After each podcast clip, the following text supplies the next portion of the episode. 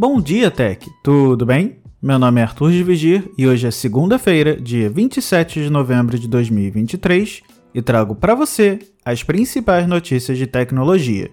Mas antes, mais uma vez o meu muito obrigado a Minuto Mac no Threads e ao Marcos Mendes no Área de Transferência por recomendar o Bom Dia Tech. Valeu de verdade. E em segundo lugar, uma correção do último episódio de sexta-feira. Toda vez que eu falei Reuters, eu quis dizer Reuters. Então fica aqui o ajuste.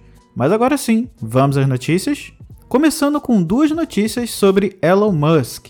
A primeira é que desde outubro o X não exibe mais o título de artigos compartilhados na rede social, e a mudança foi implementada com base em uma decisão do próprio ACO da empresa, que afirmou que deixaria o feed mais bonito. No entanto, a alteração na interface causou muita confusão na plataforma, já que veículos jornalísticos e repórteres precisavam digitar o título do conteúdo na publicação, enquanto os usuários comuns não conseguem diferenciar imagens comuns de links para notícias com facilidade. Uma publicação do próprio Elon Musk mostrou como a ausência de contexto prejudica a experiência dos usuários no X, compartilhando uma notícia da Reuters com a capa da OpenAI, mas a ausência da manchete deixava o post confuso. A mudança de retorno dos títulos para o X não teve uma data confirmada para acontecer, embora o ACO tenha anunciado a mudança no seu perfil pessoal. Se acontecer, a mudança deve ser aplicada de forma gradativa para todos os usuários, na versão web sendo distribuída de forma automática e nos iPhones e Androids, dependendo de uma atualização no aplicativo.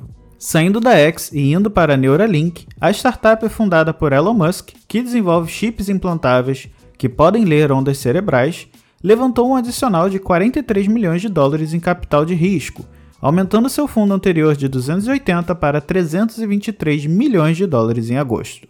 A Neuralink recebeu a aprovação da FDA, a agência federal do governo dos Estados Unidos que regula a segurança e eficácia de produtos vendidos no país, para ensaios clínicos em humanos e abriu seu primeiro ensaio para recrutamento sob uma isenção do dispositivo investigacional.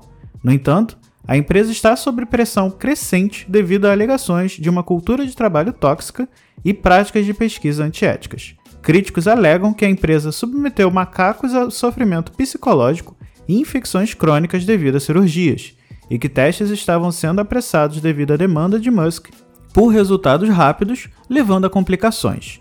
Em novembro de 2023, legisladores dos Estados Unidos pediram à SEC, uma agência federal independente dos Estados Unidos que regula e fiscaliza o mercado de valores imobiliários, que investigasse a Neuralink por omitir detalhes sobre a morte de pelo menos uma dúzia de animais que foram cirurgicamente equipados com seus implantes. Agora, uma notícia importante para os usuários do Samsung Galaxy S23. A One UI 6 parece ter abandonado um recurso nativo para evitar burn-in, que nada mais é que é a descoloração permanente na tela de um dispositivo. Ela pode ocorrer em TVs, monitores e celulares com tela OLED. Donos desses aparelhos notaram que os ícones da barra de status não mais se movem para evitar danos na tela. No Reddit, usuários do Galaxy S23 Ultra com o One UI notaram que os ícones da barra de status sempre se alinham perfeitamente, sugerindo que nunca mudam de posição.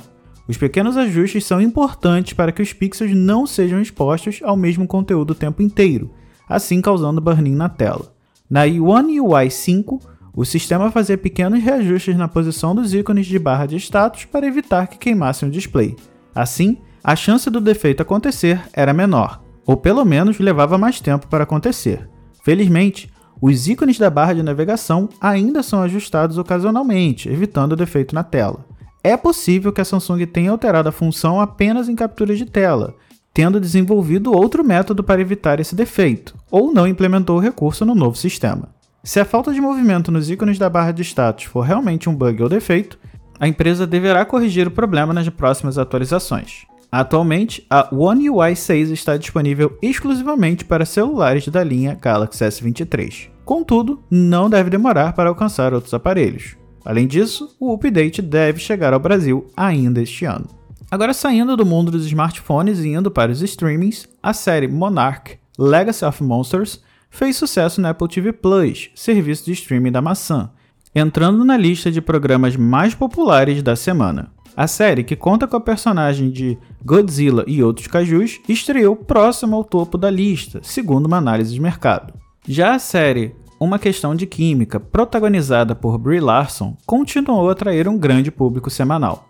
Monarch Legado de Monstros é uma série da Apple TV Plus que se passa na Monsterverse, contendo kaijus clássicos. A história segue dois irmãos que seguem os passos do pai para descobrir a conexão de sua família com a organização secreta conhecida como Monarch. Clues os levam ao mundo dos monstros e eventualmente ao tenente de exército Lee Shawn, interpretado por Kurt Russell e Wyatt Russell. A série abrange três gerações e revela segredos enterrados, mostrando como eventos épicos podem repercutir em nossas vidas. Já a série Uma Questão de Química é um romance-drama que segue a história de Elizabeth Zott, interpretada por Brie Larson, que enfrenta dificuldades em uma sociedade patriarcal. Quando Elizabeth é demitida de seu laboratório, ela aceita um trabalho como apresentadora de um programa de culinária na TV e começa a ensinar ações de culinária a esposas ignoradas e aos homens que estão ouvindo. A série está disponível para streaming agora na Apple TV Plus, com novos episódios sendo lançados a cada sexta-feira até janeiro. Uma questão de química também está disponível completa no Apple TV Plus. Para assistir a essas séries, você pode assinar o Apple TV Plus por R$ 21,90 por mês com um teste grátis de 7 dias. E por último, entre ano e sai ano, essa notícia sempre aparece. Estou falando das senhas mais utilizadas pelos brasileiros.